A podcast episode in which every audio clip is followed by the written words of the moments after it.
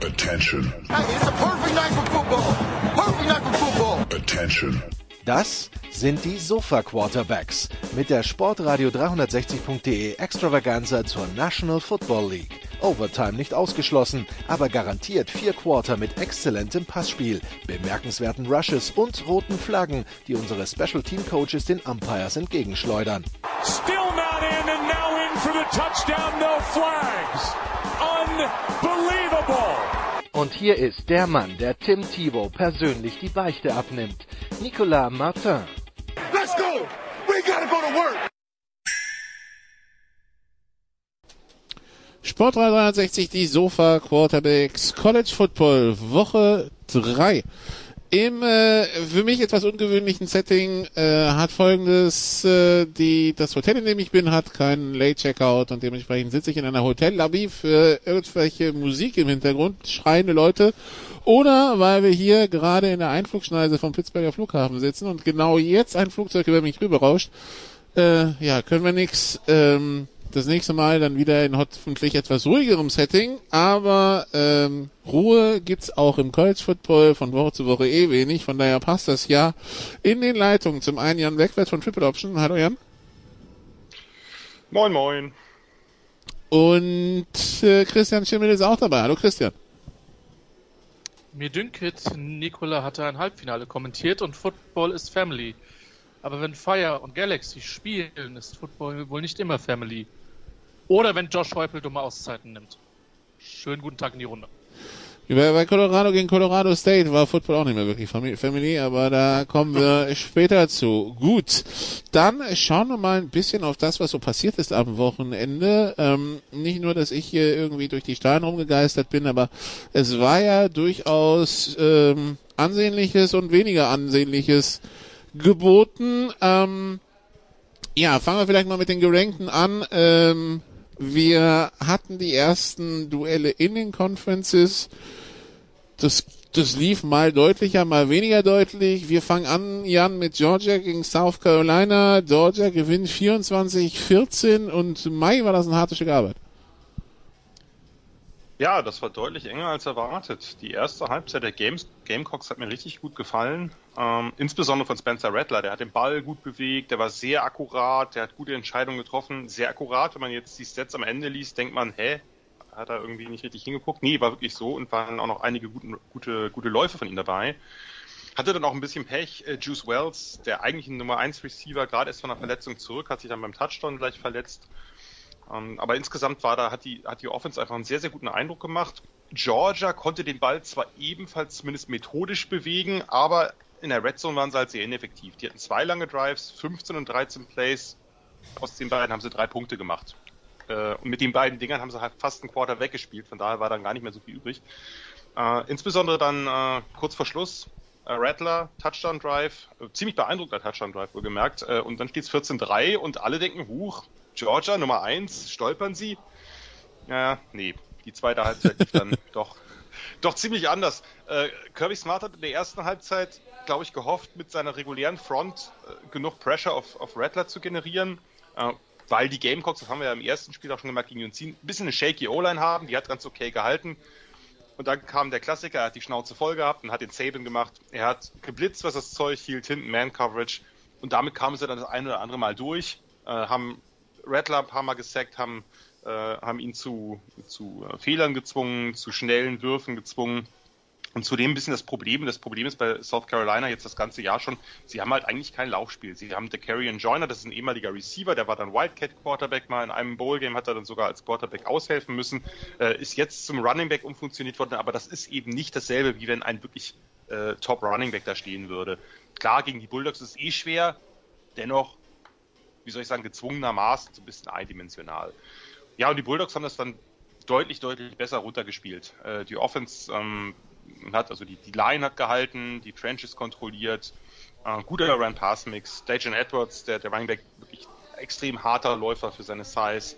Ähm, man darf gern noch Brock Bowers ein bisschen mehr einbinden, den, den Top-Titan. Der machte eine gute Rolle im Blocking, nur, sorry, dafür ist er nicht nur da. Ähm, und gut, am Ende haben sie es dann doch noch relativ souverän gestaltet, einfach weil die äh, South Carolina Offense gar nichts mehr hinbekommen hat. Aber mm, ja, auch der erste kleine Wackler, sagen wir mal so. Christian, einmaliger Ausrutscher oder Grund zur Sorge?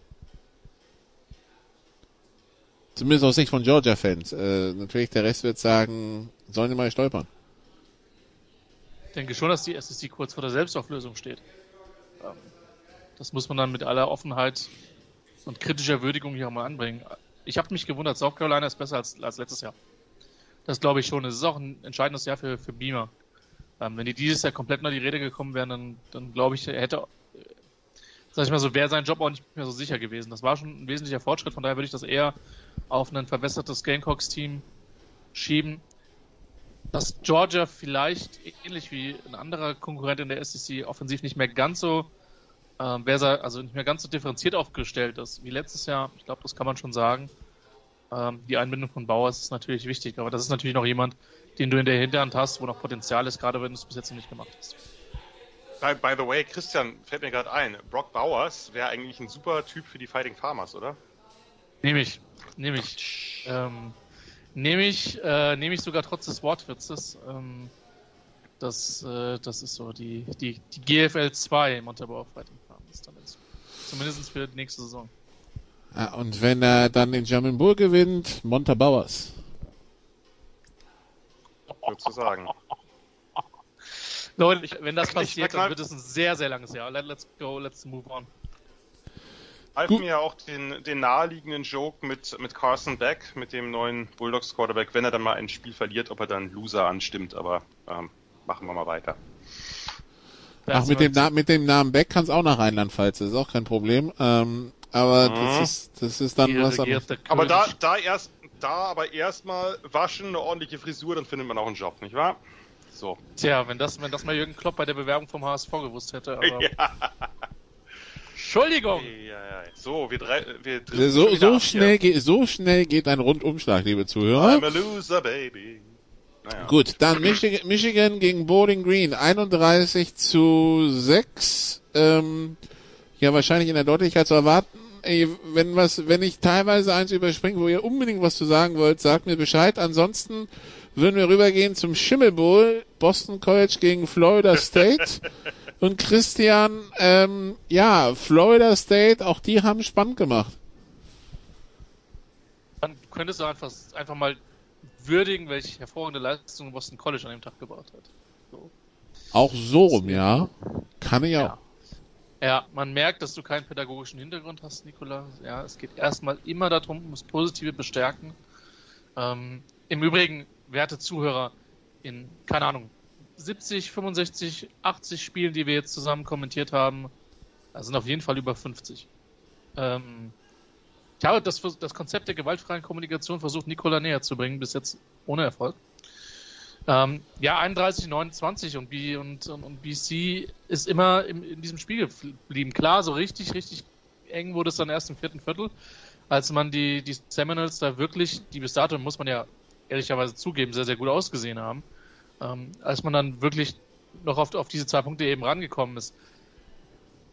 31-10, da hat vielleicht auch schon der eine oder andere bei den, bei den dann abgeschaltet.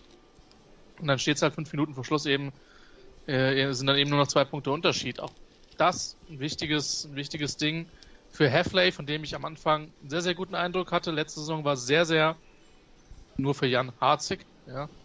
Ähm, Bitte. Und äh, wäre ein Statement-Sieg gewesen. Ähm, Seminoles überleben das sportlich, sind weiter 3 und 0, aber das ist vielleicht erste Anzeichen, äh, dass vielleicht nicht alles Gold ist, was glänzt, nur weil man, äh, weil man, was war das LSU deutlich geschlagen hatte, ne? Das LSU, genau, 45-24, ja. Ach, Clemson nächste Woche. Hübsch. Ja. Oh, das war. Das hätte ich nicht erwartet. Niemals. Dass das so eng wird. Ähm, und ich meine, es ging ja auch eigentlich, du hast es ja schon gesagt, Christian, es war ja eigentlich wirklich, wirklich äh, in the bag.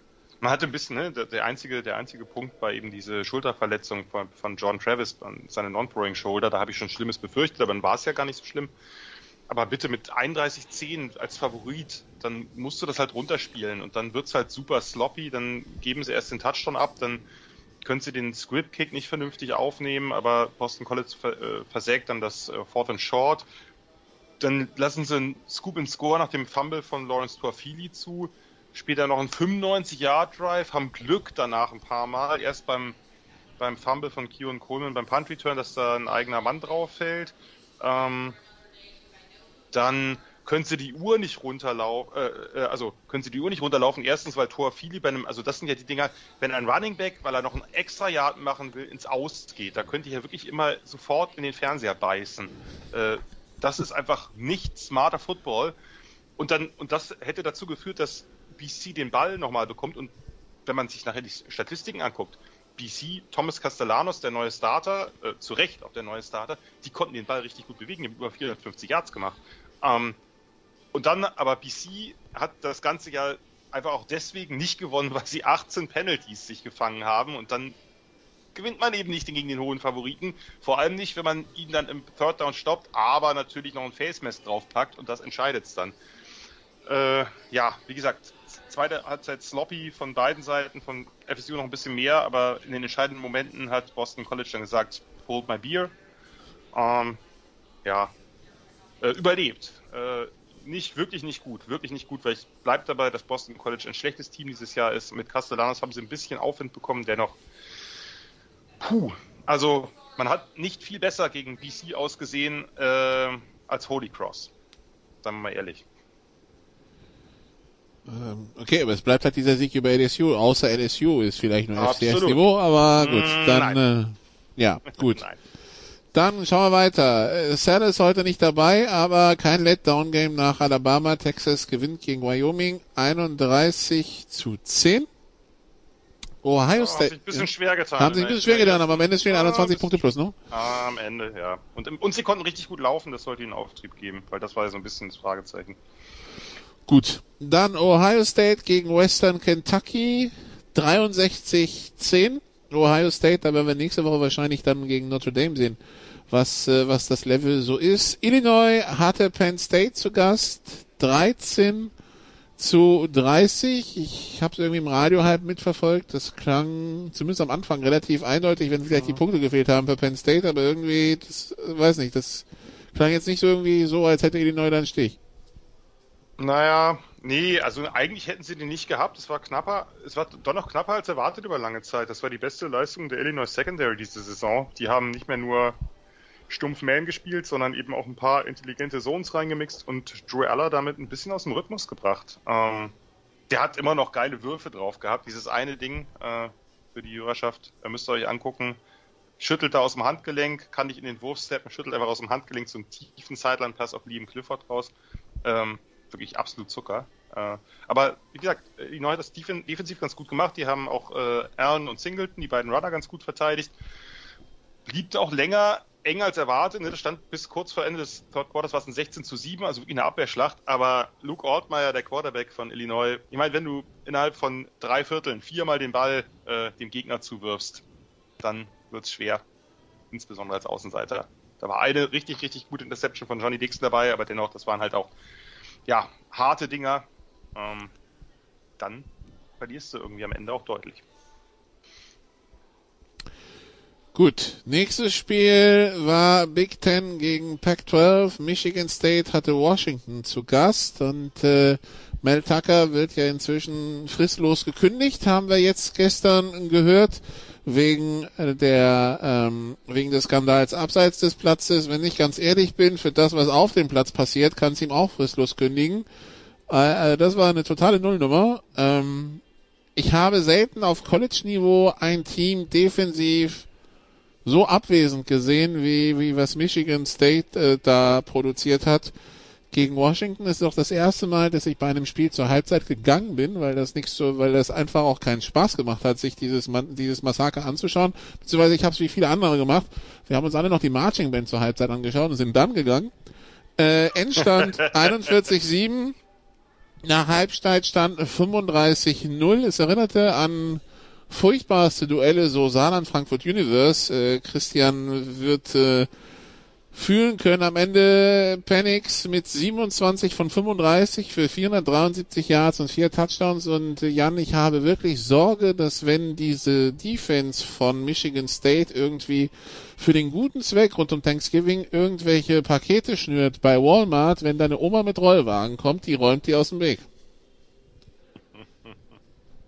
Wie lange hast du über den nachgedacht? Gar nicht. Das war, das war, also das, das hat sich entwickelt. Also Ja. das, ich habe, das war ja gar, also defensiv, das war eine Katastrophe. Ja, absolut. Und ich meine, wir, wir dürfen nicht vergessen, Michigan State hat jetzt seit drei Jahren Probleme mit der Defensive. Letztes Jahr war es nicht ganz so schlimm. Vorletztes Jahr waren sie mit großem Abstand die schlechteste Pass-Defense äh, des Landes. Also der ganzen FBS, wohlgemerkt. Ja, aber jetzt von Und, ganz ähm, Amerika mit Chile und Brasilien mitgerechnet. Ja, ja, äh, eindeutig. Und natürlich, äh, wenn du dann auf Penix triffst mit seinen, mit seinen drei, mit seinen drei Receivers, äh, Romo Dunze, Jalen Polk und Jalen McMillan, die fast alle drei 100 Yards gemacht hätten. Leider hat Jalen McMillan äh, um vier Yards das Ganze verfehlt. Äh, äußerst bedauerlich. Ähm, ja, und den Titan haben sie dann noch ein bisschen eingebunden mit drei Touchdowns. Das ist natürlich, also ist sowieso eine, eine, eine Passing-Offense, die super schwer zu verteidigen ist. Wenn man eine sowieso schon shaky Pass-Defense hat und äh, dazu noch die Probleme, die Michigan State gerade außerhalb des Platzes hat, die natürlich nicht spurlos an so einem Team vorübergehen, dann kann es auch mal zu sowas kommen. Ja.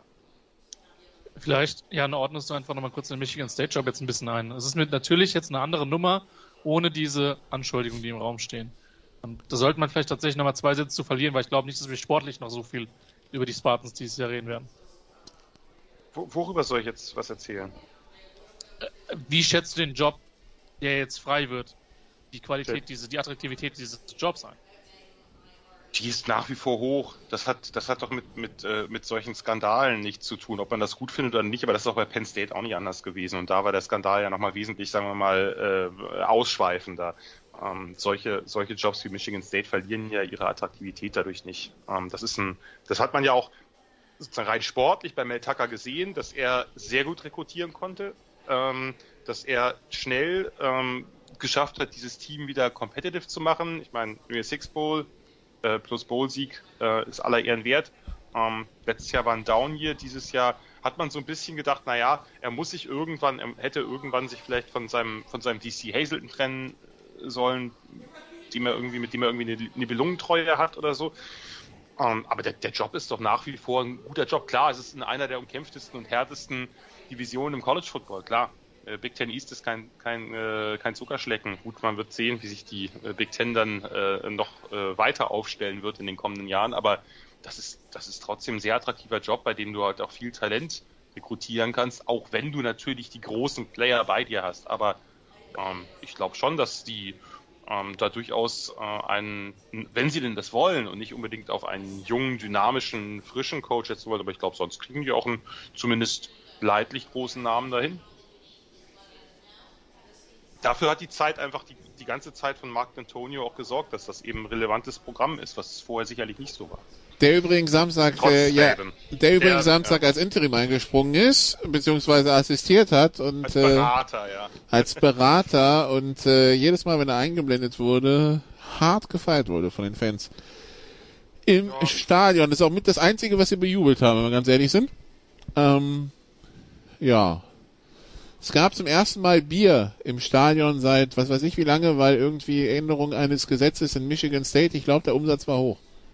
Aber Die wussten, wie das Spiel läuft. Die wussten im Vorfeld, wie das Spiel läuft. Äh, ja, also 41 zu 7 für Washington. Übrigens jetzt äh, acht Teams in der Pac-12, 3 und 0 nach den ersten drei Wochen. Also, läuft. Äh, der Commissioner kann sich das dann nächstes Jahr schön saufen. Gut, dann schauen wir. Notre Dame gegen Central Michigan. 41 zu 17. Und dann haben wir alle eine Antwort erwartet. Christian von Alabama äh, bei South Florida nach der Niederlage letzte Woche gegen die äh, Longhorns. Und wie soll ich sagen? Ähm, also 17 zu 3 ist jetzt nicht das, was Jan und ich uns letzte Woche so vorgestellt haben.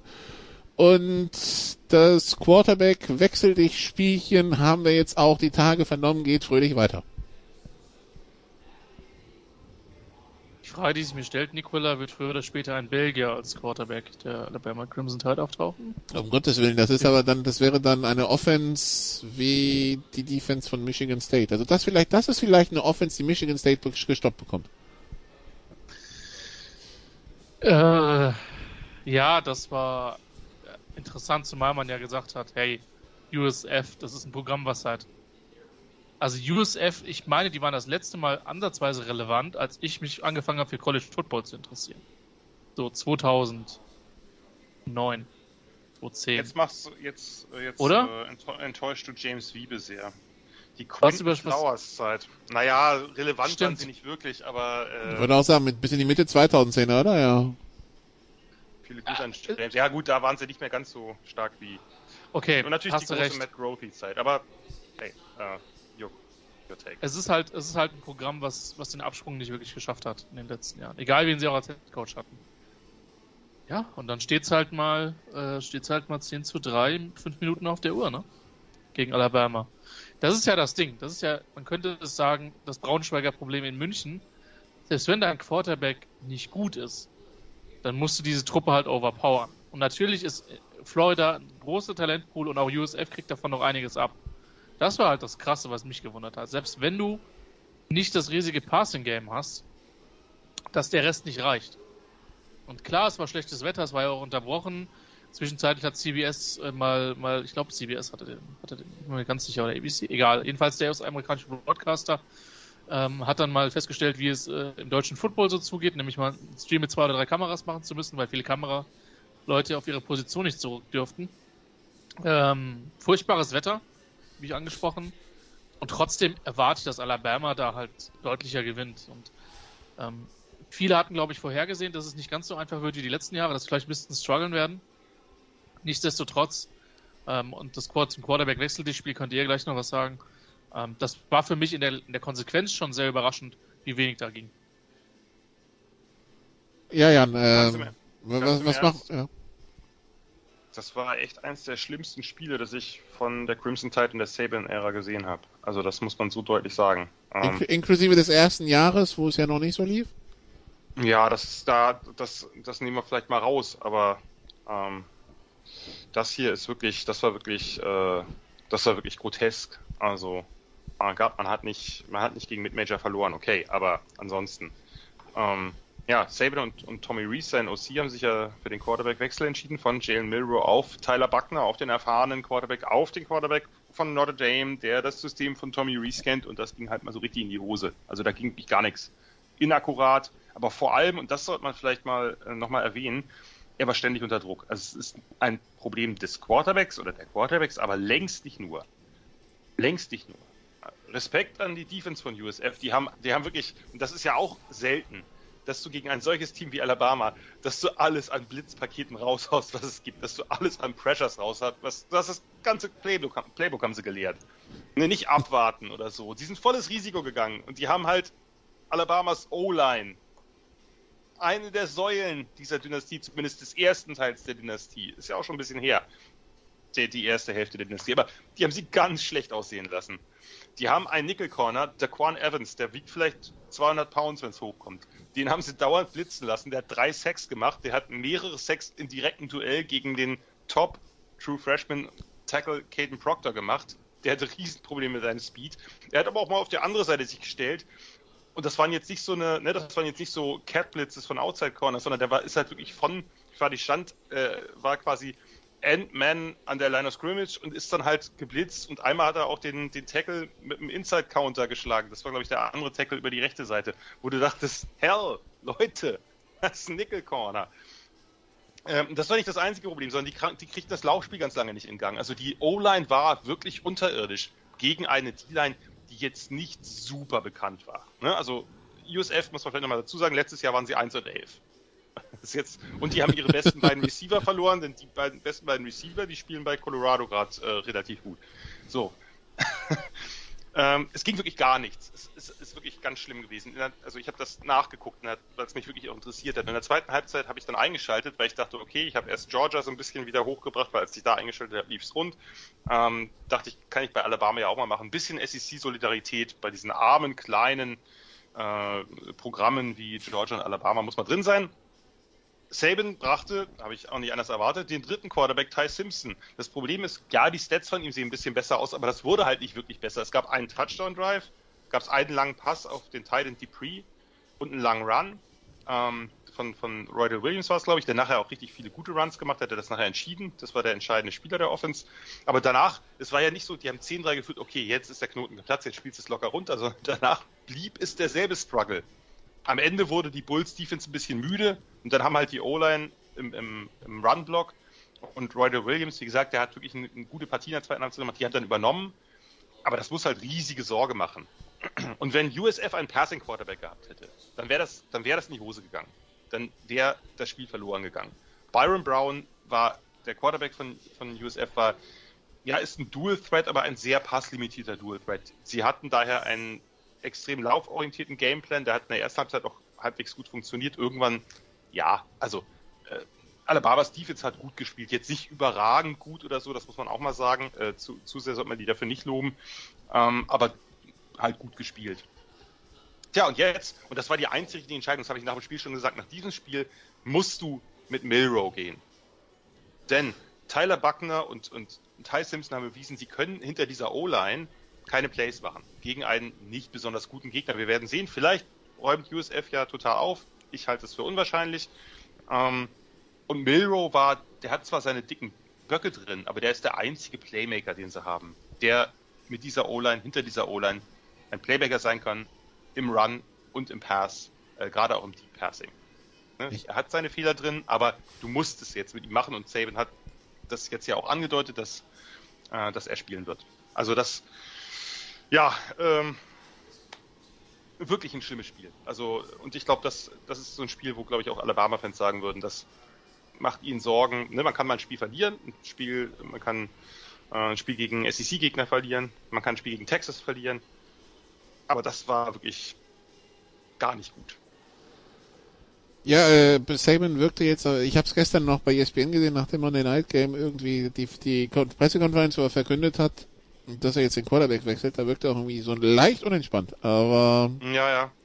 Da können wir gleich vielleicht nochmal, äh, oder später nochmal kurz drei, vier Worte zu verlieren, wenn wir dann äh, auf die, äh, auf das nächste Spiel gucken. Okay, achso, genau. Apropos unentspannt, da sind wir beim, beim Ende von Florida gegen Tennessee. Tennessee die Elf zu Gast bei Unranked Florida. Und ähm, ja, ihr, ihr müsst euch das so vorstellen, also ich, ich fahre etwas enttäuscht die Stunde zurück von East Lansing nach Detroit und äh, komme dann an und äh, schaue dann auf das Ende von Florida gegen Tennessee in Erwartung des dann ähm, fast schon noch dreckigeren Colorado gegen Colorado State. Und äh, ja, Tennessee verliert bei Florida 29-16 und äh, ja, am Ende gibt's eine etwas größere Rudelbildung, wo jetzt auch äh, äh, Sperren ausgeverteilt wurden. Also das Ding hat ein größeres Nachspiel, Jan. Ähm, war denn war, war denn das Spiel spann spannender als die Rauferei am Ende? ich muss gleich zwei Worte zur Rauferei verlieren, aber du fragst mich zuerst noch im Spiel, dann werde ich das Spiel vorziehen. Es ist ja auch davor gewesen, größtenteils zumindest. Ähm, ja, äh, hätte ich nicht erwartet, aber Florida mit einem beeindruckenden Sieg mit ihrem präferierten Modus operandi. Das war ein Spiel, wie es sich, äh, glaube ich, Billy Napier nicht besser hätte malen können. Der Start war nicht gut. Man hat ein eigenes Missed Field Goal und dann nach einem eigentlich ganz netten Drive Tennessee marschiert in der üblichen äh, Geschwindigkeit, also sehr schnell übers Feld. Big Play im Passgame.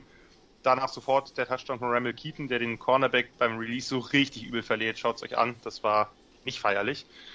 Ähm, Florida kontert sofort mit einem Big Play Touchdown von Trevor Etienne, der mal wieder seine super Contact Balance beweist, by the way.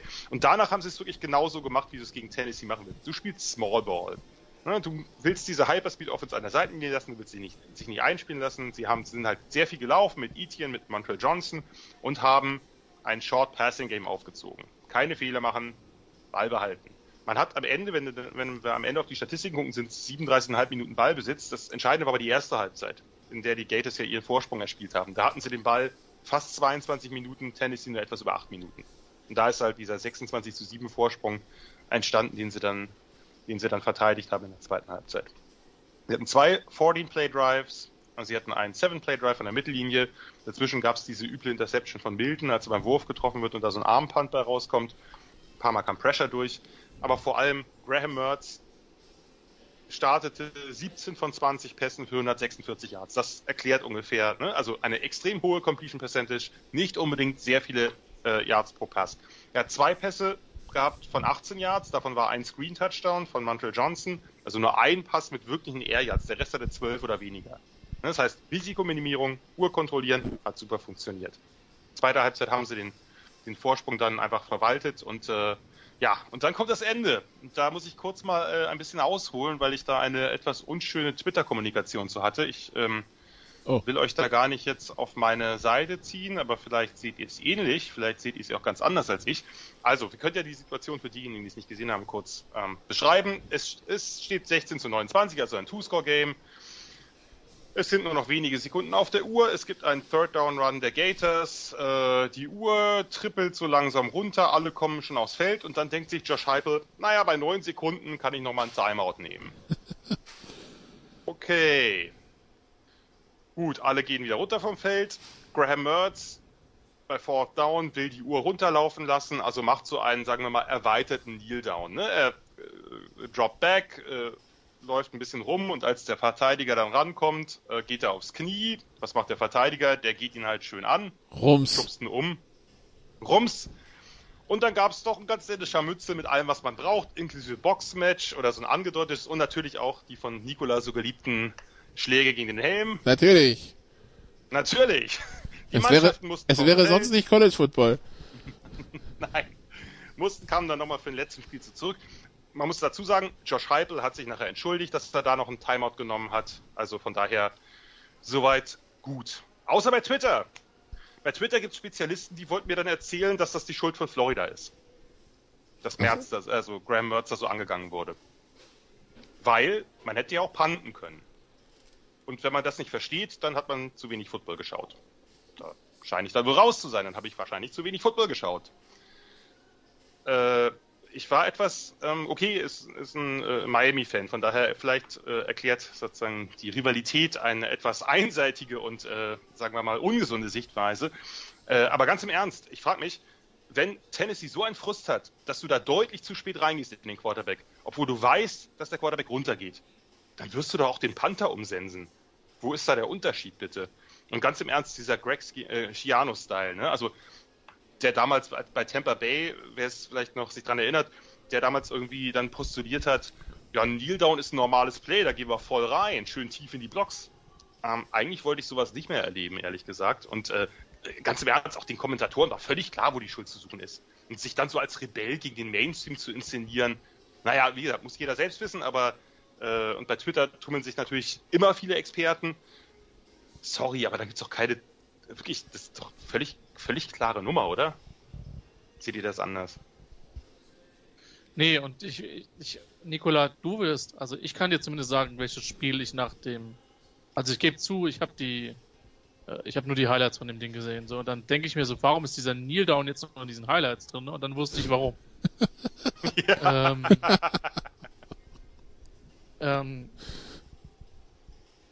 da müsste, da müsste so ein Reaction-Video von, von, von Christian produzieren, so wie er diesen, auf diesen Kneel schaut und dann plötzlich, ah, oh! Ja, Greg Schiano hatte ich tatsächlich auch genau, also das ist auch der Name, der halt ja, immer in diesem Kopf kommen muss. Man muss ja auch einfach mal sagen, das, was Schiano gemacht hat, war halt noch dreckiger. Weil die Jungs sind denen, sind denen in die Knie gesprungen. Ja, ja, schön tief in die Blocks, wie ich sagte. ähm, das Ding, was mir halt, was mir halt in den Sinn kommt, ist halt Marburg gegen Allgäu aus. 18, 19 haben wir schon ein paar Mal gemacht. Ähm, einfach nur mal um, vermutlich haben wir es hier schon 200, 200 Mal erzählt. Aber der Allgäuer Quarterback wird rausgeschädelt durch einen Hit, den Nikola nicht eher als verdiente Ejection, aber eher unglücklich bezeichnen. Nicht komplett dreckig. Ähm, war, war für den Quarterback für Raleigh extrem bitter. Guter, guter Spieler, ab dem Moment ist das Spiel dreckig geworden, auch weil beide Coachingstäbe es versäumt haben, da einzugreifen. Das Spiel ist entschieden und Marburg muss irgendwie mit 7, 8 Sekunden auf der Uhr pandeln. Free-Score-Game, es geht um nichts mehr. Und du siehst, wie Allgäu alles auf diesen Punt-Block baut. Allgäu nimmt Alles. eine Auszeit und dann, Ja, sieben Sekunden. Drei Scores hinten. Ja, ist eigentlich, eigentlich ist es lustig. Das Problem ist, Allgäu blockt diesen Punt, trägt ihn zum Touchdown. Der Marburger Kicker bricht sich das Bein bei der Aktion. den Fuß. Und das ist halt einfach die Stupidity bei der ganzen Geschichte. Ja, und ähm, man kann Floyd einen minimalen Anteil geben, aber für mich ist das Ding Häupl. Nimm einfach die aus, was soll das denn? Also, deswegen habe ich es ja bei meinem Eingangsstatement gesagt, ich habe das gesehen. Und äh, wie gesagt, wir werden das noch hinbekommen, dass Jan mal in einem Kommentar oder sonst wie neben mir sitzt. Aber Nikola kennt halt auch meine Gesichtsausdrücke und ich kenne auch Nikolas Gesichtsausdrücke. Und ich weiß, in dem Fall hätten wir beide, glaube ich, einfach die Mikros zur Seite gelegt und hätten gesagt, wisst ihr was, macht den Scheiß ohne uns. Also, komplett Rivalität schön und gut. Das ist das Stupidity. Weil da kann halt auch wirklich was passieren. Und wir haben es in der GFL 2 dieses Jahr erlebt, dass du halt auch mal mit dem Faustschlag jemanden triffst, der vielleicht keinen Helm auf hat und den dann bewusstlos schlägst. Wie in der GFL 2 dieses Jahr passiert. Das ist halt einfach, Entschuldigung. Ja, aber der Spieler ist ja nicht aufgefallen, deshalb gab es zwei Spiele Sperre. Der ist deshalb nicht aufgefallen, weil das, das zweite, sein zweites Spiel war in der Saison, weil er sich im ersten das Bein gebrochen hat. Gut. Ja. fürs Protokoll, auch das ist dann, dagegen ist Einspruch angelegt worden, korrigiert worden. Ja, aber ähm, das ist halt bei allem Katastrophentourismus, den Nikola und ich und Sicherheit auch Jan ein Stück weit frönen. Zelebrieren. Ja, Zelebrieren. genau. Ja, das ist aber, Was- das ist einfach sowas von dumm. Also. Genau. Das war mein Tag. Jetzt dürft ihr nochmal gepflegt draufhauen. Nö, ist ja. Nö, ist ja, es ist ja alles schon gesagt. Also, wie gesagt, ich, ich habe das angemacht und also, ich schüttelte mit dem Kopf. Also nicht nur wegen des Spiels davor, sondern dann wegen der Aktion. Ich war ja beim Punkt angekommen, was, was geht denn? Was ist denn heute los mit den Leuten? Ja, aber warum? Aber äh, ja, ich hab dann, so ein Facebook von dir, Facebook Live von dir gebraucht, weißt du so, was ist los jetzt hier? Ja, aber wir, wir kommen, wir kommen gleich noch zu, zu, zu, zu dem, Ja, was ja. folgte. Und das war ja nur bedingt besser. Also von daher, ja. Ja, das war noch schlimmer. Das Ja. war noch schlimmer. Hashtag Martin reagiert. Son So. Mittwochs 14.30 bei RTL 2. Oh Gott. Also weiter im Text. Utah gegen Weber State 31-7. Oregon gegen Hawaii 55-10. LSU bei Mississippi State 41-14. Und dann kommt schon einer der Upsets. Missouri hat Kansas State zu Gast.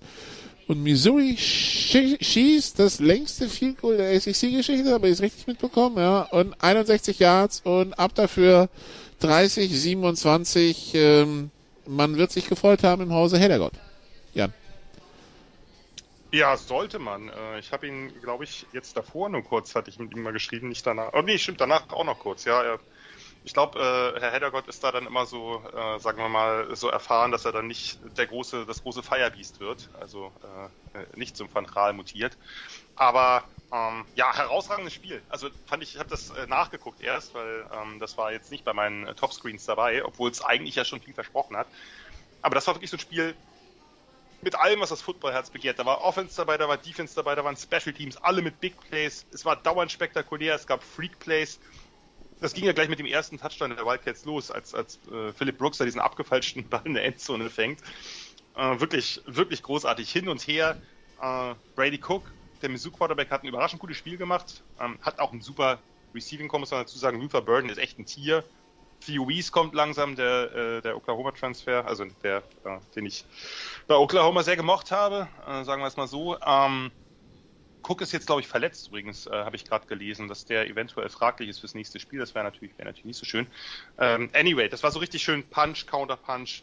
K-State hat eine schöne Offense gespielt, netten Run-Pass-Mix, Matchups im Pass-Game gefunden mit Ben, ben Sinnott, dem, dem Fullback slash Titan slash H-Back, den man überall einsetzen kann.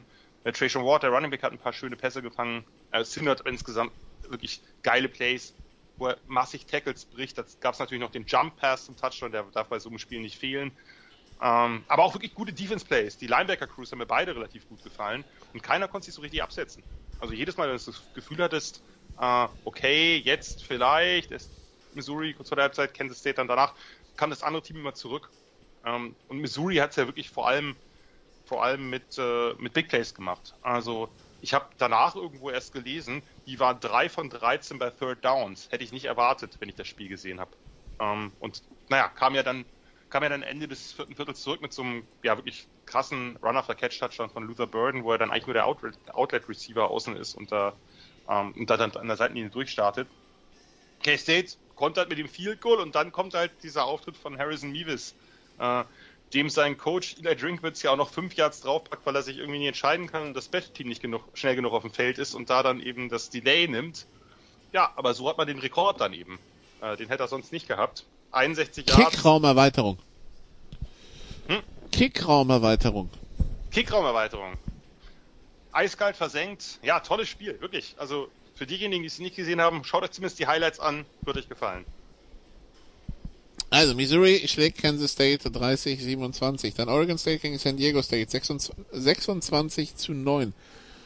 Ole Miss gegen Georgia Tech 48 zu 23 und dann also nachts um vier in Deutschland, 22 Uhr und ein paar zerquetschte in der Eastern Time Zone das Duell zwischen Colorado und Colorado State. Äh, wir haben letzte Woche schon drüber geredet, dass da schon im Vorfeld ein bisschen Trash Talk lief. Colorado mittlerweile das, das College mit den, den teuersten Tickets im ganzen Land. Äh, bei Ohio State kostet eine Karte 300 Dollar im Schnitt, bei Colorado mittlerweile 500. The Hype is real und äh, ja, das war auch einfach nicht schön. Also für Sportliche. Colorado gewinnt nach doppelter Overtime 43-35 gegen Colorado State. Da waren ein paar nicht sehr schöne Dinge dabei. Äh, unter anderem Late Hit von Harry Blackburn. Was gar nicht geht, ist, dass Henry Blackburn und seine Familie inzwischen Morddrohungen bekommen für den ja. Late Hit. Also für den Late Hit hätte es ihn meines Erachtens vom Platz stellen dürfen, weil er weiß ganz genau, was er da tut. Aber Morddrohungen gehen natürlich gar nicht. Und insgesamt äh, hatten wir ja Hektik erwartet. Es wurden also es gab spektakuläre Plays, das will ich gar nicht wegdiskutieren, aber insgesamt würde ich sagen, eine Erfahrung, Jan, die ich so nicht nochmal machen muss.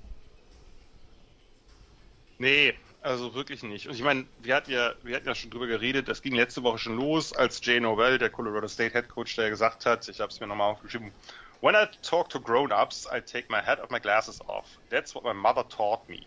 Ja. Mhm. Also, ne, weil Dion natürlich immer mit seinem. Äh, mit seinem weißt du übrigens, wie oft ich diesen Satz in dieser Woche USA jetzt gehört habe, auf verschiedenen ja, TV-Sendern? kaum. Ich ja? habe ihn auch sehr, sehr oft gelesen, also von daher äh, sei beruhigt, das wird sich nicht so. wird sich, äh, wird sich wahrscheinlich, wird der Unterschied nicht so groß gewesen sein. Naja, jedenfalls, äh, Dion Sanders hat seinen Cap und seine Sunglasses nicht abgenommen und hatte das, glaube ich, auch nicht vor und hat wahrscheinlich mal wieder gedacht, im besten Michael Jordan-Style, and then it became personal for me. Äh, aber eigentlich muss man ja sagen, es schien ja eher personal für Colorado State zu sein. Denn, ich also, ein Chip on your shoulder ist okay und wenn man gegen hohen Favoriten, der gerade wahnsinnig viel Hype generiert, spielt, dass man da irgendwie ein bisschen hyped up ist, ist okay, aber das war ja vom allerersten Moment ein extrem chippy. Sie wollten das talentiertere Team einschüchtern, das ist okay. Äh, das kann man auch physisch machen, aber man sollte dabei im Rahmen bleiben. Und das war halt teils weit außerhalb des Rahmens. Und ich meine, das ging ja wirklich, man hatte das Gefühl, nach jedem Play, nach jedem gelungenen Play, ob Offense oder Defense, gab es erstmal eine Runde Trash Talk. Äh, mhm. Von beiden Seiten. Colorado State nachher mit schlanken 17 Penalties für 182 Yards. Musste man auch erstmal schaffen. Also äh, vor allem 17 Penalties dann nicht für, wie wir bei Boston College gerade gesehen haben, 130 Yards. Da weißt du, okay, das sind, das sind viele Procedures dabei oder so. Äh, hier weißt du natürlich, das sind auch einige Personal Fouls. Das war die 15er, die 15er Kelle, ja. ja, ja. ähm, ich meine, wir reden gleich über die harten Dinge, aber das ging ja schon los, als Shiloh Sanders äh, den, den Pick Six macht und in die Endzone läuft und so fünf bis sieben Yards in der Endzone von dem Offenspieler, der ihn wahrscheinlich ein Receiver, der ihn versuchte einzuholen, noch getackelt wird und der Ref da hinten ganz locker so eine Flagge wirft. Ich ziemlich gefeiert habe schon. Äh, genau, und dann, du sprichst es an, dieser Henry Blackburn-Hit auf Travis Hunter, auf den Star-Cornerback-Receiver von Colorado. Ähm, ja, das war so eine klassische, wir haben die Situation so oft gesehen.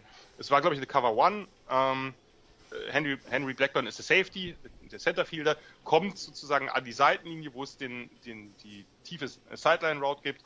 Ähm, Travis Hunter ist gut gedeckt von seinem Cornerback der macht dann einen Foul, wohlgemerkt. Also es gab ja zwei Strafen für dieses Play. Ähm, das Pass Interference, eigentlich war gut gedeckt. Und dann eben, der Ball ist längst weg. Es ist nicht so, dass das so ein, so ein äh, Bang-Bang-Play ist. Der, der Ball Der kommt zwischen, der Ball kommt zwischen Blackburn und seinem Gegenspieler auf dem Boden. Da sind drei Meter, z- das ist, der ist genau in der Mitte. Der, der ist noch sechs Meter Das- weg und schlägt trotzdem ein. Lass mich doch kurz Ja. wenigstens. Äh, ne, das ist äh, vollkommen klar, dass das Play längst vorbei ist und nimmt drei Schritte Anlauf und nietet ihn wirklich shoulder first um.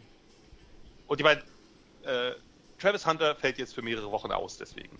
Und das, der, die blieb ja, blieb ja gleich liegen. Und ich habe mich gefragt, ich weiß nicht, wie es dir ging, Nikola oder Christian, warum, also gerade bei diesem Spiel, warum die Sideline von Colorado da so ruhig? Äh, Blackburn geht da locker weg, kriegt vielleicht ein, zwei Takte erzielt. Der erste, der wirklich konfrontiert ist, Shedeur Sanders, der Ja, unter der das Qual- Feld läuft ja. und ihn an, anbammt. Ne? Also da, äh, da frage ich mich, was war da los? Ähm, das, das kann ich, äh, konnte ich nicht verstehen, weil gerade bei diesem Spiel hätten wir doch hier auch zu Recht ein Statement setzen müssen. Ja, aber das ist, das ist direkt vor der, das ist direkt vor der Teamzone von Colorado State passiert, ne? Ähm, Nee, das war bei, das, also wenn ich, war das hier von, ich, war das äh, hier von Colorado? Ich, wenn, ich bin relativ sicher, ich habe jetzt nicht- mehr die Bilder, aber ich bin relativ sicher, dass es vor Colorados ist und da nichts Echt? Okay. passiert. Aber äh, Also auf, äh, also ich weiß, Aber- vielleicht haben die es nicht mitbekommen. Ich habe mich auch gewundert, dass das nicht in Mord und Totschlag geendet ist. Also wir Ja, war, ähm, Aber das war einfach blatant. Das war einfach absolut klar. Das war nicht ein Bang-Bang-Play, sondern der, der hat einfach drei Schritte Anlauf genommen und sagt, ich setze ein Statement. Äh, und dann muss er das Statement aber auch äh, zurückbekommen. Wohlgemerkt, ganz klar, natürlich nicht mit Morddrohungen oder ähnlichem, dass seine Familie da bedroht okay, ja, war die Sideline von Sondern- Colorado tatsächlich. Ja, und das, äh, das kann ich nicht verstehen. Aber gut. Ähm, Aber also für, für mich, für mich ist es klar, also das, das, das ist Absicht, ja. Und wenn wir von Absicht reden, natürlich. ähm, dann, dann reden wir von Platzverweis. Natürlich. Ja, äh, vielleicht ganz kurz zum Spiel. Das war ja auch relativ wild. Ähm, ne? Und Colorado kam in der zweiten Halbzeit nicht so richtig rein. Äh, dann gab es hier diesen 17 zu 28 Rückstand. Kurz, also im vierten Viertel, machen erst das Field Goal zum 2028. Und dann kriegen sie ja auch noch den, den krassen Panzer serviert, müssen 98 Yard Drive hinlegen plus Two-Point-Conversion bei 2028 logischerweise. Und da war Shedeur Sanders wieder Klatsch. Also das war wirklich, äh, war wirklich wieder ein exzellenter Drive von ihm. Äh, findet dann am Ende Jimmy Horn einen der angesprochenen USF-Receiver, der dann netterweise auch genau den Henry Blackburn halt schön ausfaked beim Touchdown. Also gibt's Overtime und in der Overtime hat sich Colorado State gesagt, naja, können wir schon noch mal ein bisschen was drauflegen. Ähm, also ihr bester äh, Edge Rusher und Defensive End, Mohamed Kamara, erst äh, macht er bei einem Scramble von, von Shador einen Face Mask äh, und reißt ihn quasi am Gesichtsgitter zu Boden. Und dann kam ja noch dieser wirklich auch ridiculous Late Hit dazu, als, als äh, Sanders da irgendwie aus der Pocket scrambled, den Ball los wird und er ihn tackelt und mit dem vollen Gewicht und auch natürlich noch Helm auf Helm auf ihn fällt, oder äh, auf ihn fällt ist das falsche Wort, weil es so, so passiv klingt, auf, sich auf ihn fallen lässt und auch wirklich noch mit Authority ein bisschen, bisschen ihn runterdrückt, wo du dachtest, was ist bei euch, was läuft bei euch gerade verkehrt? Ich meine, gut, sie haben dann durch ihren besten Pass-Rusher verloren, äh, für die zweite Overtime dann, aber, also sorry, äh, das war viel zu krass, was Colorado State da gemacht hat. Wie gesagt, ich verstehe den, den Ansatz grundsätzlich, äh, so ein bisschen intimidating, okay, aber das war einfach grob unsportlich. Ja, das, äh, ich würde mich anschließen. Ich habe es nicht bis zum Ende geschaut, weil ich dann, weil das ging bis 2.30 Uhr morgens Ostküstenzeit, die ganze Show hier, ja. Ähm, Schau dir den, schau dir den Hit gegen, gegen Sanders an. Das ist auch so ein Ding, wo du denkst, Leute in heutiger Zeit, also ja, äh, nee, das, äh, das, äh, das hat da nichts mehr zu suchen. Das ist auch nicht eins dieser Plays, wo man sagt, ja, mittlerweile sind hier aber ein bisschen, die Quarterbacks werden zu sehr geschützt, sondern das war einfach, das war einfach grob unsportlich. Neun Und auch genau wieder mit diesem, mit diesem, mit diesem, meiner Meinung nach auch wieder mit einem, mit ziemlicher Absicht. 9,3 Millionen haben es gesehen. Meistgeschautes äh, Spätspiel bei ESPN ever. Ja, der, der fade Beigeschmack bleibt, Christian. Zweifellos. Zweifellos. Und wie gesagt, ähm, man sieht ja dann auch die Konsequenzen. Das ist ja das, warum ich auch eben so auf, auf Florida, Tennessee draufgehauen habe. Ich meine, das ist nochmal eine andere Qualität gewesen, muss man sagen. Ja, das war ja nochmal Ähm, deutlich krasser. So, so, so deutlich muss man das auch einordnen. Ähm, aber man sieht halt, dass dann halt Verletzungen entstehen. Ja, man sieht, dass dann sich halt auch mitunter Spielerkarrieren verändern können. Ich hoffe jetzt nicht, dass das, dass das passiert, aber es ist, hat man alles schon gesehen. Zu oft für meinen Geschmack. Ja. Und boah, ich muss jetzt echt nochmal ein bisschen, wirklich ein bisschen draufhauen. Sorry, es ist ähm, mittlerweile glaube ich oder glaube ich ein Stück weit, dass, dass Sanders vielleicht ein Stück weit recht hat mit dem, was er, was er gesagt hat, nachdem er sich die Kritik anhören musste. Dass es vielleicht wirklich unkomfortabel ist, wenn jemand mit seiner Hautfarbe so selbstbewusst, so entschieden auftritt. Und sorry, dieser, dieser, dieser Satz, der fällt halt auch nur von einem bestimmten Klientel an Mensch. Also im Sinne von, ähm, ich nehme meine Brille ab und sonst irgendwas. Das ist halt einfach so, ja. Und nochmal, ich will dir jetzt keinen, ich will dir jetzt keinen expliziten Rassismus unterstellen. Ähm, aber so ein bisschen schwingt halt, schwingt es halt so ein bisschen mit, so, du, so, also nach dem Motto, man, so verhält man sich nicht, in Anführungszeichen. Doch, und er macht's und, ähm, ja, ich, ich weiß es nicht. Also, es ist, für mich ist es, für mich ist es schwer nachzuvollziehen. Ähm, weil für mich ist es dann auch Coaching, dann zu reagieren. Ja, und zu sagen, so, genau das wollen wir jetzt nicht. Ja, aber so wie es losging, war die Frage, ob das Coaching nicht gesagt hat, genau das wollen wir. Ja. Ja, aber dann sage ich klipp und klar, dann bin ich da als Head Coach falsch. Weil am Ende sind das immer noch junge Spieler und ich weiß, das ist auf einem ganz anderen Niveau als, äh, als Amateursport oder ähnliches. Da ist viel Geld involviert. Ähm, aber wenn ich jetzt halt ein Elternteil bin und habe diese, diese Reflexionsfähigkeit, ist das ein Coach, in dem Fall Norwell, ähm, unter dem meine Spieler spielen sollen. Und selbst wenn man die Kommentare wegpackt, und nochmal, ich unterstelle ihm hier keinen expliziten Rassismus, das nicht, aber ähm, der Kommentar im Kontext mit Sanders überrascht mich halt nicht. Weil, und das ist einfach eine Realität, nicht nur in der NFL, beim College Football, farbige Head Coaches sind immer noch die krasse Ausnahme. Gerade auf diesem hohen Niveau. Ja. Schwierig. Ich und wie gesagt, Nee, nee. Ach, also sorry. bremst mich gerne ein, ihr beiden, wenn nein, ich dazu nein, nein, zu viel interpretiere.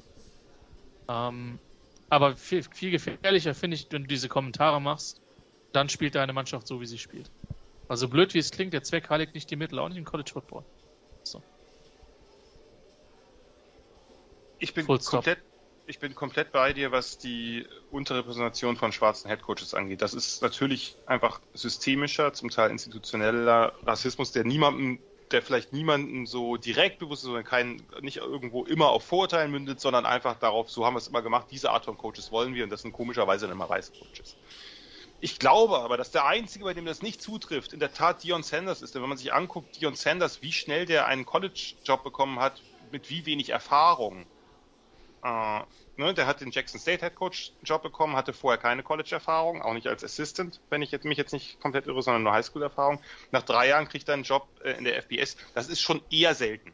Auch für weiße Head Coaches wohlgemerkt. Das ist eher selten. Dass sonst eine ganze Menge hervorragender schwarzer Position Coaches, gerade in der Defense, verhungern, weil die, die machen seit 15 Jahren super Arbeit als D-Line-Coach, als Linebacker-Coach, kriegen vielleicht irgendwann mal, wenn es gerade interimsmäßig sein muss, irgendwie ein Jahr einen in einem verlorenen Jahr einen DC-Posten angedreht, aber, aber kommen nicht darauf, endlich mal in Ruhe ein Programm aufzubauen.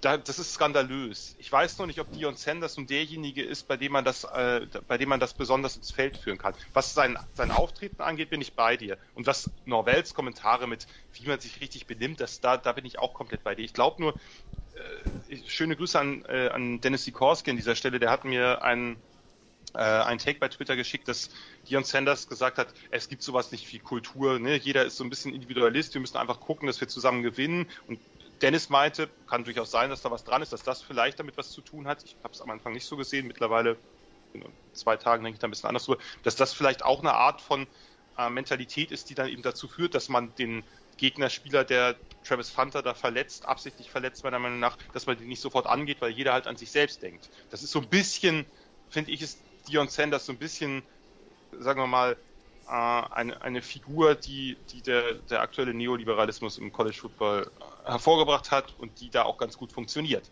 Ähm, das heißt nicht, dass er nicht auch Opfer von Rassismus ist und von rassistischen Diskriminierung. Das hat damit nichts zu tun.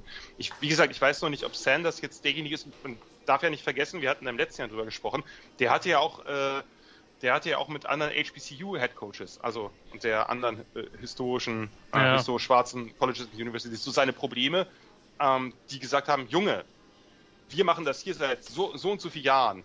Äh, stell dich nicht so dar, als ob du irgendwie das Beste seit geschnittenem Brot bist. Und darum, ich möchte seine, seine Erfolge nicht in Abrede stellen. Ich möchte auch nicht in Abrede stellen, dass er sich zu Recht beschwert über solche Kommentare wie die von Jay Norvell.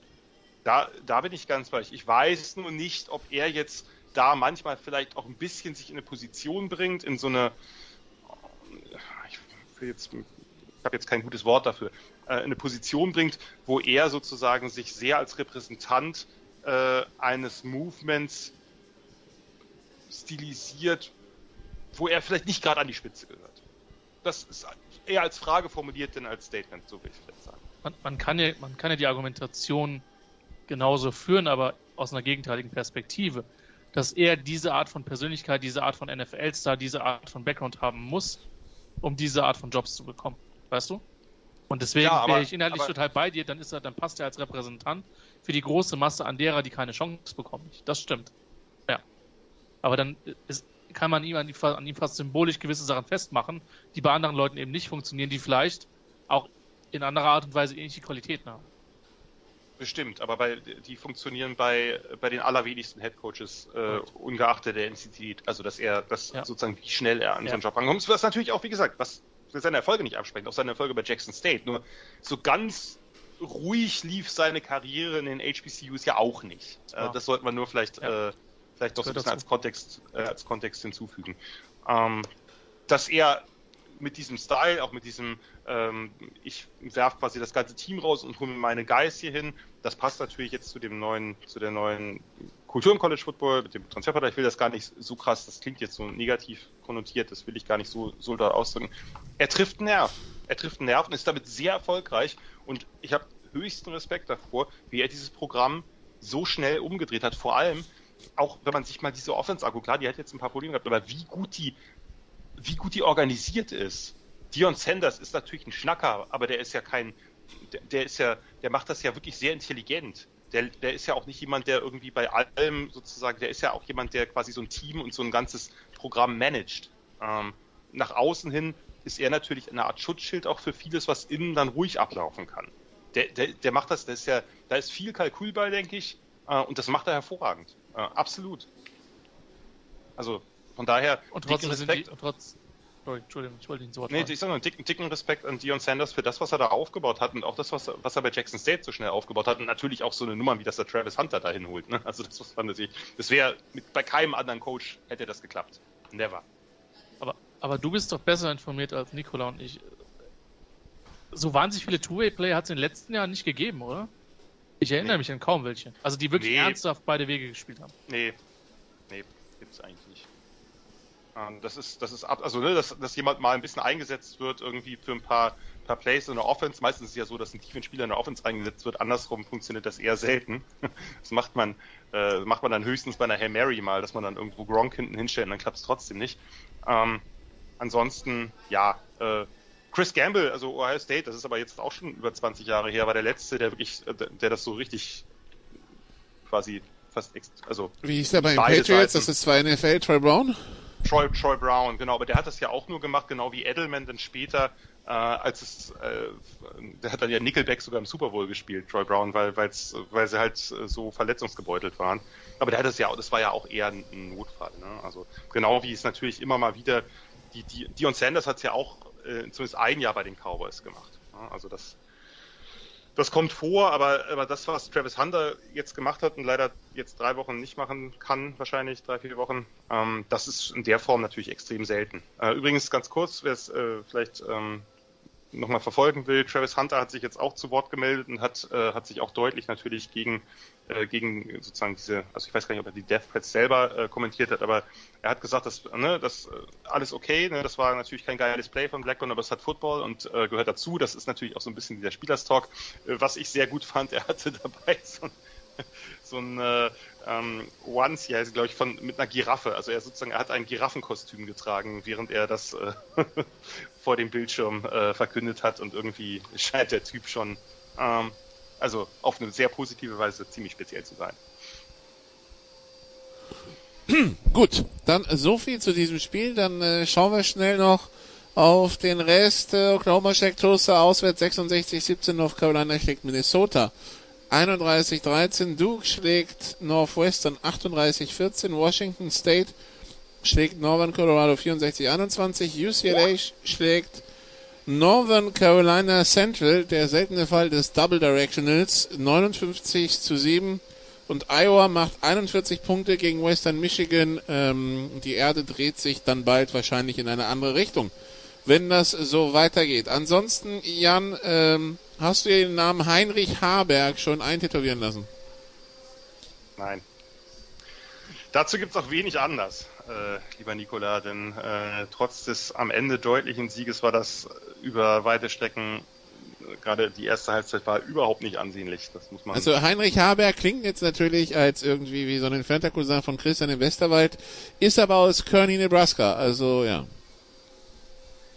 Genau, ist der erste Scholarship Quarterback der Huskers aus dem eigenen Staat seit Ewigkeiten, also der nicht Walk-on ist oder zumindest als Walk-on gestartet ist, seine College-Karriere. Und er musste jetzt für Jeff Sims ran, weil der noch verletzt ist. Äh, ja, hat's ordentlich gemacht. Hat es ordentlich gemacht, gibt's nichts, aber trotzdem die Offense äh, in der ersten Halbzeit. Ein, es gab am Anfang den, der, der Klassiker, der erste Drive, der gescriptet ist, der hat super gut funktioniert, das sah richtig toll nach Huskers Football aus, da war Option dabei, da war Misdirection, Plays viel Laufspiel, viel Physis. Ähm, und danach ging erstmal wirklich gar nichts mehr. Ähm, ja, aber die Defense ist, äh, wie gesagt, ist, äh, auch die, äh, was waren es am Ende, wie viele Punkte, 36 gegen Colorado, die sie abgegeben haben. Ähm, das, äh, das ist eine wirklich hervorragende Defense. Das muss man so deutlich sagen. Die haben Northern Illinois komplett abgeklemmt. Ähm, Habe ich ehrlich gesagt auch nicht anders erwartet, weil das äh, kein besonders explosives Team ist, sondern eher eins, was über Ballcontrol und Laufspiel geht und da waren sie einfach komplett überlegen.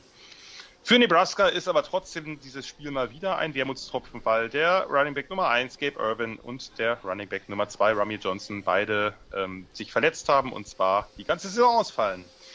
Ähm, zu den diversen Receiver-Ausfällen, die wir schon haben, ja, ähm, wird langsam enge der Offense. Äh, Backup Quarterback, die O-Line ist ein bisschen shaky und äh, ansonsten stehen äh, nur noch die Titans sind äh, aktuell relativ gesund. Ähm, das kann sich ja vielleicht dann nächste Woche ändern oder so. Möchtest du ein Wort zu Buffalo verlieren?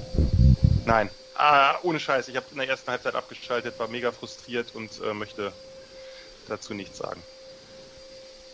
Gegen Liberty kann man mal verlieren, aber ja, äh, vielleicht nicht in der Höhe. Ansonsten schaue ich kurz, ob wir noch irgendwas Besonderes haben. Einen haben wir noch. Einen haben wir noch. Einen haben wir noch. Dann hilf mir schnell auf die Sprünge. Du hast es sogar schon erwähnt bei Twitter. Ohio. Mac Team Ohio schlägt Iowa State. Achso, ja genau. Äh, 10 zu 7. Yo. 10, 10 zu 7. Das ist ja. ein Idealtypus, ne Jan? warum wird mir das immer nachgesagt? Ich habe schon ganz oft gesagt, ich bin kein Freund von Low-Scorern. Es sei denn, sie sind halt wirklich qualitativ hochwertig. Da gibt es aber relativ wenige von. Ich bin nur auch kein Freund. Ich brauche weder das 40 zu 35 noch das 10 zu 7. Ich bin mit einem 23 20, 27 23 oder ähnlichem, meinetwegen auch mal einem 20 zu 17 oder einem 30 zu 27, wie jetzt bei Mizzou gegen äh, Kansas State, bin ich total fein. Äh, es muss im, im, Mittelbereich bleiben. Nein, ein 10 zu 7 ist nicht immer ansehnlich. Dieses war es nicht.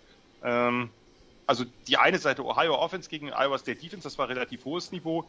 Aber die andere Seite, also Ohio's Defense ist jetzt nicht so krass, aber Iowa State's Offense war einfach zu schlecht. Ähm, es ist auch schön, wenn ein Spiel zur Halbzeit 0 zu 0 steht. Das hat man ja nicht mehr oft. Und es war auch sehr schön, wie das Spiel entschieden wurde.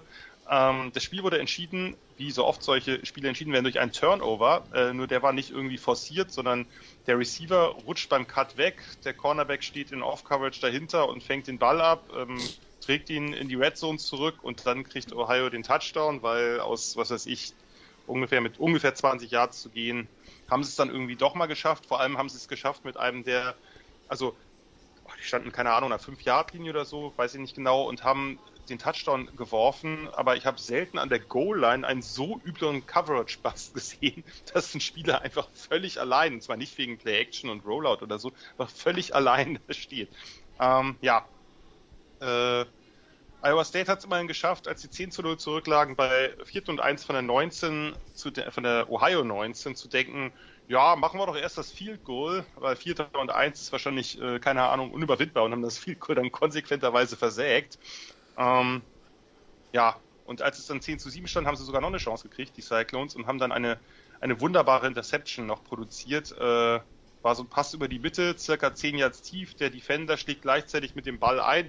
Der Ball bounced vom Helm des Defenders mit viel Schwung zurück zur Line of Scrimmage und wird da von dem Defensive Tackle abgefangen. Also, ja, äh, aber nimmt man mit. Also, ich habe ich hab in meinem Blog die Mac letztes, letzte Woche ein bisschen verdammt dafür, dass sie so schlecht ist, was ich ehrlich gesagt auch erwartet hatte. Und diese Woche äh, sah das dann mit Ausnahmen, auf die wir jetzt, wie gesagt, nicht eingehen wollten, äh, ziemlich gut aus, was die Mac da produziert hat. Unter anderem eben auch diesen Sieg gegen ein Power 5 Team. Fantastisch. Äh, Fantastisch. Ja, Iowa ja. State, der, der Maßstab jeder Offense. Gut. Naja, hat dann Headcoach einen Absprung verpasst, ist die Frage. Ne? Ja, so ein bisschen, ne? So ein bisschen. Ich meine, sie hatten jetzt auch, müssen wir natürlich auch dazu sagen, die spielen mit einem Freshman Quarterback, weil der Quarterback sich, der hatte irgendwie auf Spiele gewettet und ist da suspendiert worden. Das sind natürlich auch so Dinger, wo du denkst, ja. Äh, und die Defense ist immer noch gut. Ja, was willst du machen in Iowa? Was, was, was, was machst du in ja. Iowa auf dem Samstagabend? Ja? Ey, aber ich meine, dass beide Iowas seit äh, jetzt mehreren Jahren, also insbesondere natürlich äh, bei Iowa State Post Brock Purdy Zeit und Breed Salt Zeit, aber äh, und die ganzen Titans mit Cola und so, aber jetzt die letzten beiden Jahre waren bei beiden Iowas halt wirklich grotesk schlecht und auch die 41 Punkte bei Iowa gegen Western Michigan, die wir gerade angesprochen haben, täuschen ein bisschen darüber hinweg, dass da die Defense wieder ordentlich mitgeholfen hat und auch die Special Teams äh, ihren Anteil hatten äh, an äh, ja, guten Feldpositionen oder Safeties oder so. Naja, anyway, Iowa und Offense, das wird nichts mehr. Ich kann dir sagen, hier in Pittsburgh mag man Defense, dass die Punkte machen. Das glaube ich äh, unbesehen. das ist dann ein anderes Thema. So, kurze Pause und dann schauen wir ganz schnell auf Woche 4, die am Wochenende ansteht. Bis gleich.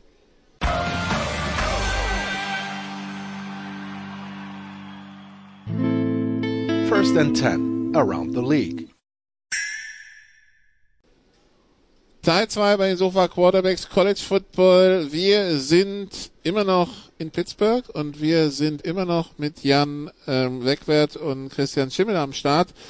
Und wir schauen, was das Wochenende so zu bieten hat. Es gibt ein paar Spiele am Freitag, aber zwischen Teams, die nicht gerankt sind. Dann schauen wir mal auf den Samstag. Wie gesagt, ähm, Conference Play geht jetzt mehr und mehr los und dementsprechend auch die mehr und mehr interessanten Duelle. Vielleicht nicht das erste Michigan gegen Rutgers, aber um 18 Uhr haben wir ein bisschen aber Auswahl. Halt, Vorsicht, Rutgers äh, ist, ähm, ist 3-0 und hat eine gute Defense. Also ich glaube nicht, dass das richtig spannend wird, aber Michigan muss ein bisschen gucken. Sie können sich nicht nochmal so einen müden Auftritt wie gegen Bowling Green leisten. Das, ähm, also Rutgers ist mit der Defense zu unterschätzen und sie haben zum ersten Mal seit 1000 Jahren gefühlt ein ordentliches Run-Game.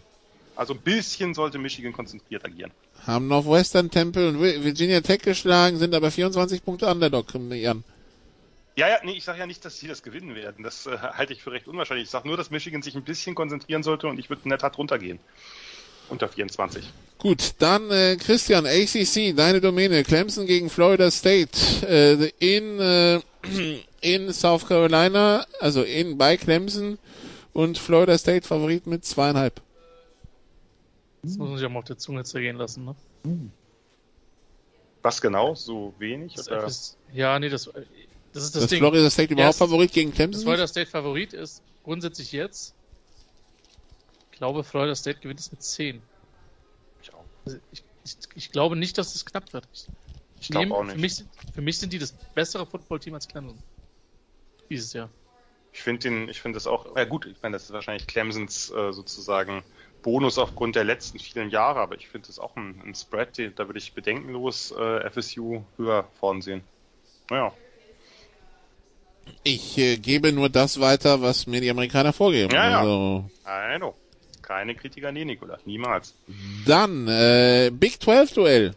Äh, wie wir uns alle noch nicht dran gewöhnen müssen. Cincinnati gegen Oklahoma, Jan. Cincinnati hat äh, am Wochenende verloren, nämlich Mhm. gegen Miami, Ohio. Also schon wieder. Äh, nee, ist Miami Mac? Nee, ne? Ja, doch, ja, ja, doch, ja, ja, ja, Schon wieder ja, Mac, ja. ja. Und, und das ist ja so, ein, so eine uralte, die liegen ja direkt nebeneinander, das sind ja nicht in Oxford. Und das ist ja so eine uralte Rivalität, die aber seit einiger Zeit, sagen wir seit 20 Jahren, relativ einseitig ist. Ich glaube, Miami hat in den letzten 20 Jahren genau eins gewonnen und jetzt das zweite und haben diese Victory Bell, die es da gibt, äh, sehr, sehr stolz nach Hause getragen. Vielleicht sollte ich doch zumindest erwähnen, dass Cincinnati einen Game-Winning Field Goal aus einer nicht unmöglichen Distanz äh, geblockt gekriegt hat und dann in der Overtime verloren hat. Ja, für, für, für die Mac war das ein guter Spieltag. Äh, Für Cincinnati dadurch weniger, weil die waren natürlich trotzdem sehr, äh, wir uns deutlich favorisiert. Stimmt, Hier Miami, Ohio bin ich letztes Jahr vorbeigefahren, als ich in Cincinnati war. Das ist direkt ums Eck. Stimmt, stimmt, Okay. stimmt, stimmt. Naja, ja. Ist nicht das ist äh, wirklich äh, Katzensprung. Äh, hier sind sie wahrscheinlich nicht deutlich favorisiert, vermutlich. Nicht wirklich. Äh, Oklahoma mit 14,5. Ich würde ich, ich, äh, ich würd in der Tat ähm, drüber gehen. Also nicht, dass ich Cincinnati für ein schlechtes Team halte, das sind sie nicht, aber Oklahoma ist, glaube ich, äh, da würde ich immer noch für würde ich zumindest ein bisschen unterschätzt ansehen. Dylan Gabriel spielt tollen Football.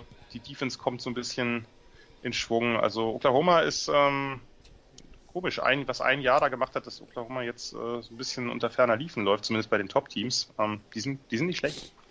Okay, Christian, dann Texas A&M gegen Auburn. Texas A&M mit 7,5.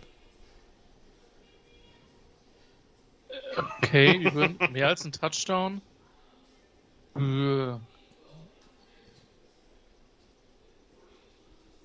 Okay, wenn ich mir halt Auburn's Schedule angucke, da ist halt auch diese sensationelle 14 zu 10 gegen Kerl dabei. Boah.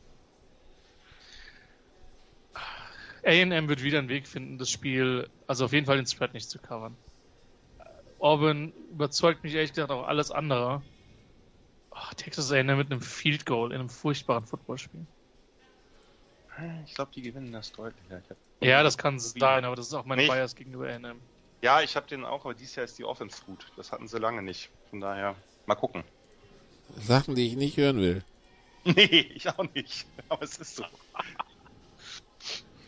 Äh, ja, äh, dann der 21.30 Uhr Slot, da ist dann Multiscreen gefragt, weil da ist Boah. viel los. Oder? Ja. Ja, ja, der, der, der 21 Uhr, der 21.30 Slot ist loaded. Dann fangen wir an bei Jan. Oregon gegen, gegen Colorado. Oregon mit 21.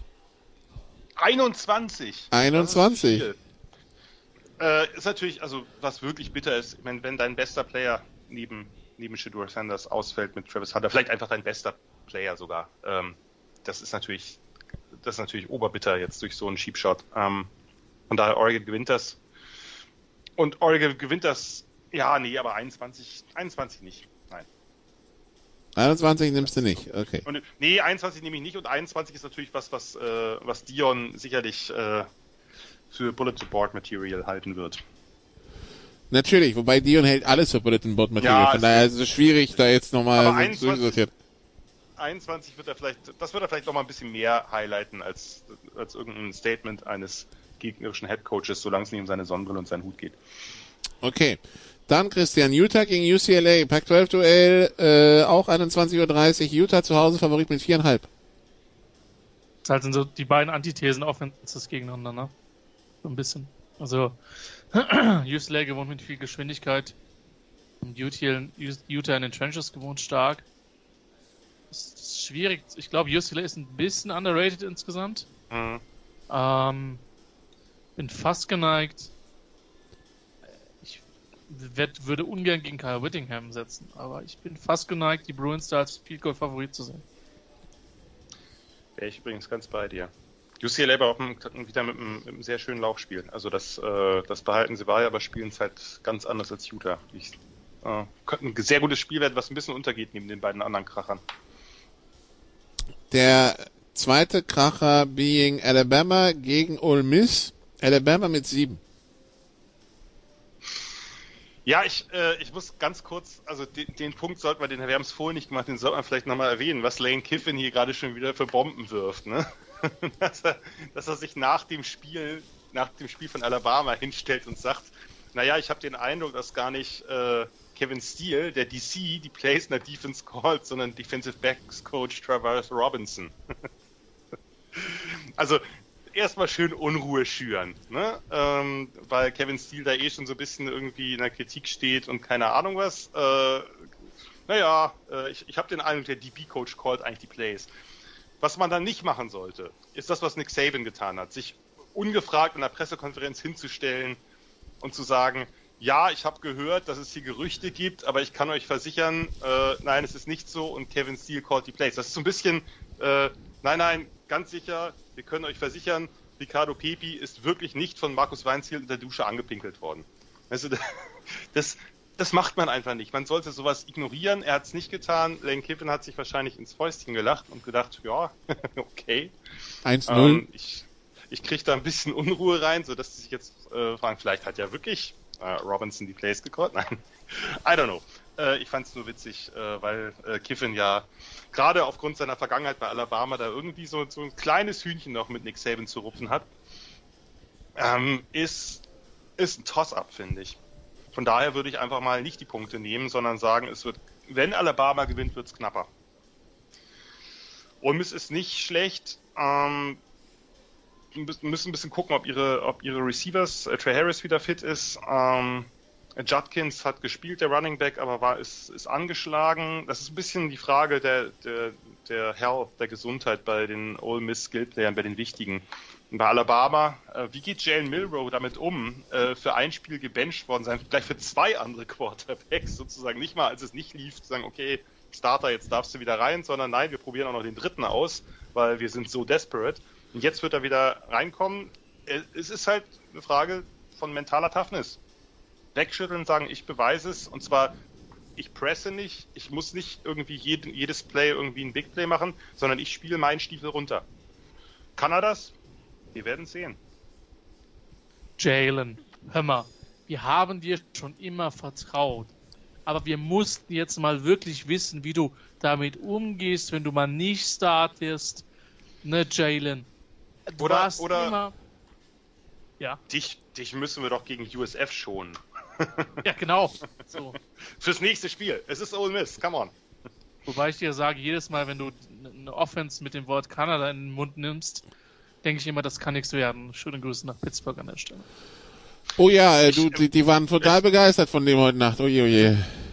Das, das ist übrigens auch noch so ein Punkt. Ich finde das nach wie vor witzig, dass Matt Canada hatte bei uns allen mal einen besseren Klang, weil der mal eine durchaus kreative ja. Offense an den Start gebracht hat. Und es gibt immer wieder solche Typen, die einfach, die einfach kleben bleiben, die einfach bei ihrem, bei ihrem Style kleben bleiben und irgendwann hat er sich einfach überholt. Äh, ich nenne immer als, als Beispiel Jeff Fisher, als Jeff Fisher angekommen ist in den 90ern als junger DC, da war ein relativ aufregender DC, auch ein sehr innovativer Head Coach und irgendwann war er einfach quasi der, der greiseste Greis. Nicht vom Alter her, aber sondern weil er einfach, weil er einfach so altbacken wirkte mit allem, was er tat. Und ähm, jetzt können wir den vierten Offiziellen hier nochmal äh, an dieser Stelle mit einem schönen Gruß bedenken. Ähm, nein, aber das, das gibt es manchmal, dass Leute sich einfach nicht, dass sie nicht adaptieren und dann kommt halt sowas bei rum. Ja, also de, de, de, den, den, also hier alles, was Canada ist, darfst du ja gar nicht mehr in den Mund nehmen, ja. Also ähm, das ist hier schwierig. Gestern im vierten ist, Quarter gab's Fire Canada Rufe, als sie gerade, als sie, obwohl sie geführt haben, nach einem dritten und eins, wo sie panten müssen. Ja, war nicht schön. Sollte man, sollte man in den USA eh vorsichtig mit sein, aber lassen wir das Thema. Gut, ähm, Jan braucht noch einen zusätzlichen Screen, weil um 21.30 Uhr dann noch Nebraska gegen Louisiana Tech äh, spielt. Dann werden wir sehen, ob daraus dann eine 2 und 2 Bilanz wird oder vielleicht auch nicht. We shall see. Willst du, willst du, willst du jetzt schon irgendwas jinxen hier? Nein, äh, ich, ich habe nur festgestellt. Okay. Ähm, was haben wir noch Schönes? Nein, Nikola, nein. Was denn? Weißt du, was du für ein Spiel im Kopf hast? Nein. Ich, äh, na, keine Ahnung, wo, wo bist du gerade? Ich, ich weiß auch nicht gerade. Ich bin immer noch bei 21.30 Uhr. Nein, ich werde es mir Ach so, ach so. ach so, ja gut, das ist ja auch so ein Klassiker, das stimmt. Gut, dann kennst du es gegen BYU, Christian. Kennst du es mit 9? Ja, ähm, Kansas mit 9. Ja. Interesting. Interesting. Kansas ist wirklich eine, eine wirklich schön anzusehende äh, Offense. Gibt's nix. Das ist halt auch so eine Truppe, die sich brutal gemacht hat. Ne? Ich glaube, ja. dass es irgendwie knapper wird als 9, aber Kansas gewinnt das Spiel. Gut, dann Jedes Mal haben über 30 Punkte. Ich bin echt geschockt. ich, dann, dann, ich, State. dann ich habe Fragen bei, Fol bei beim folgenden Jan. Iowa State gegen I- Oklahoma State. Iowa State mit dreieinhalb. Oklahoma State haben wir nicht mehr besprochen. Die haben sich eine ziemliche Klatsche gegen South Alabama abgeholt. Ja, aber trotzdem. eher- Ja, ja, aber da haben wir gerade, das ist so ein bisschen äh, das Duell der Krisenteams. Äh, sag mir mal das Over-Under. Das Over-Under liegt bei äh, 36,5. Siehst du, das ist ungewöhnlich für Oklahoma State. Äh, aber die haben dieses Jahr äh, Probleme in der Offense. Die haben auch gegen Central Arkansas und FCS-Team nur 27 Punkte gemacht. Das ist alles nicht so äh, nicht so richtig gut im Staate Gandhi. Ähm, ich gehe trotzdem mit den Cowboys. Ich würde es mir anders wünschen, aber ich gehe trotzdem mit den Cowboys. Okay, den ewig jungen Kracher UMass gegen New Mexico äh, erspare ich uns. Ähm, was haben wir denn dann Schönes? LSU gegen Arkansas. Äh, Christian, LSU ist Favorit mit 17,5. Das ist viel. Ist viel. Das hast du richtig erkannt? Ja, wenn du gegen BYU verlierst, dann bist du als Arkansas ganz schnell auf dem. Ja, es wird knapp als 17,5. Ich traue der Defense von von LSU immer noch nicht wirklich. Mississippi State ist da nicht die Referenz. Wo ich gerade den, den, den Schedule sehe, wusstet ihr eigentlich, wer Headcoach bei Grambling ist? Grambling State, wisst ihr das? Nein? Ich wäre nicht drauf gekommen, Jan. Äh, ich glaube nicht, oder du sagst es mir gleich, dann fällt es mir wieder ein. Au! Es, Ich, es ist Hugh Jackson. das ist Hugh Jackson. Ja. Okay, naja. Habe ich auch irgendwie unter der Woche gelernt. Äh, nee, weniger als 17,5, aber LSU gewinnt das Spiel. Um Das kurz zu machen. Gut, dann der Pac-12 Bowl, Washington State gegen Oregon State. Oregon State mit drei Jan. Oregon State deutlicher. Ich bin wirklich ein riesen Fan der Beavers. Also ich finde die ja, bin ja eh ein zumindest Sympathisant, aber die O-Line, das Run-Game, dazu DJU. Ähm, klar, Washington State ist, äh, ist nicht zu unterschätzen mit Cam Ward, aber nein, nein, ich, äh, ich sehe Oregon State da mit mehr als drei vorne. So, vom Schedule her schubst Georgia weiterhin kleine Kinder auf den Schulhof, aber wir haben letzte Woche schon gesehen, das kann auch mal nicht so, also Georgia Favorit mit 42 gegen UAB. Christian. Keine Ahnung. Aber UAB hat in den letzten Jahren schon ein bisschen Talent angezogen, von daher wird's enger. Also UAB ist AAC wie genauso wie South Florida gegen Alabama, aber ja, gut. Dann äh, Texas Baylor gegen Texas. Texas mit 15 Jahren. Also nachdem Sal in unserer legendären WhatsApp-Gruppe das Spiel in eine Reihe mit den Top-Spielen irgendwie gesetzt hat, muss ich aus Prinzip sagen, Texas gewinnt höher. Weil sonst wäre es ja vielleicht ein spannendes Spiel und damit zumindest nah an Top-Spielen, einfach aus dem Grund schon. Oder aus dem Grund allein sogar. Okay, dann Christian auch um 1.30 Uhr. Notre Dame gegen Ohio State. Ohio State mit 3. Ja, also Coinflip. Nein, Äh, Quatsch, Ohio Nee. State mit 6. das ist auswärts. Sorry. Ja, ich hab's gerade noch gemerkt. Also du sagst Ohio State mit 6. Nee, es, es wären 6 Punkte auf dem neutralen Feld gewesen. Ja. Ich hab's gerade nur falsch rum. Notre Dame ist 4-0. Sah gut gegen NC State aus. Was ich von dem Spiel gesehen habe. Boah. Ist Ohio State schon in dem Rhythmus? Ich kann mir super vorstellen, dass das Ding die Verlängerung geht. Das ist ein absolutes Coinflip-Spiel für mich. Weil ich einfach, also Ohio State hat mehr Talent und gerade auf Wide Receiver werden sie, werden sie schon ein paar Duelle auch gewinnen, aber trau dem Passing Game noch nicht wirklich. Ja, dann komm, dann gewinnt Ohio State das mit dem Field Goal. Oder mit vier quasi in der Verlängerung irgendwie sowas äh, äh, 27, 23, sowas in die Richtung. Äh, in der Verlängerung halte ich das für unwahrscheinlich. Aber Glaube ich auch. Das wird auch schwierig. Weil, also Wieso? entweder, ent, entweder sie machen den Touchdown mit Extrapunkt, dann kriegt aber Notre Dame kein Field Goal, oder Notre Dame hat einen Field Goal vorgelegt, dann wird der Extrapunkt da nicht mehr gespielt, wenn Ohio State Ja, einen dann, Touchdown macht. mein Gott, danke schön. Erste, erste Reihe, Herr Lehrer, ist klar. Be be be beide auch noch. Ich, ich mache mich langsam als Mathe-Genie hier. Ja. Nee, er ist auch furchtbar, Herr Lehrer, ich weiß, ich weiß was. Aber Christian, du wurdest auch letzte Woche unter den Bus geworfen. Du hast es noch nicht gehört. Das werde ich, das werde ich jede, das werde ich jede Woche. Und das Schlimme ist, das werde ich morgen auch im Footballtraining, allerdings beim Flag Nein, nein, aber nicht von mir, nicht von mir. Du kannst dir vorstellen, Ja, ja. von. Ja, ja, es ist offensichtlich. Kleiner Tipp noch, nicht von Cell.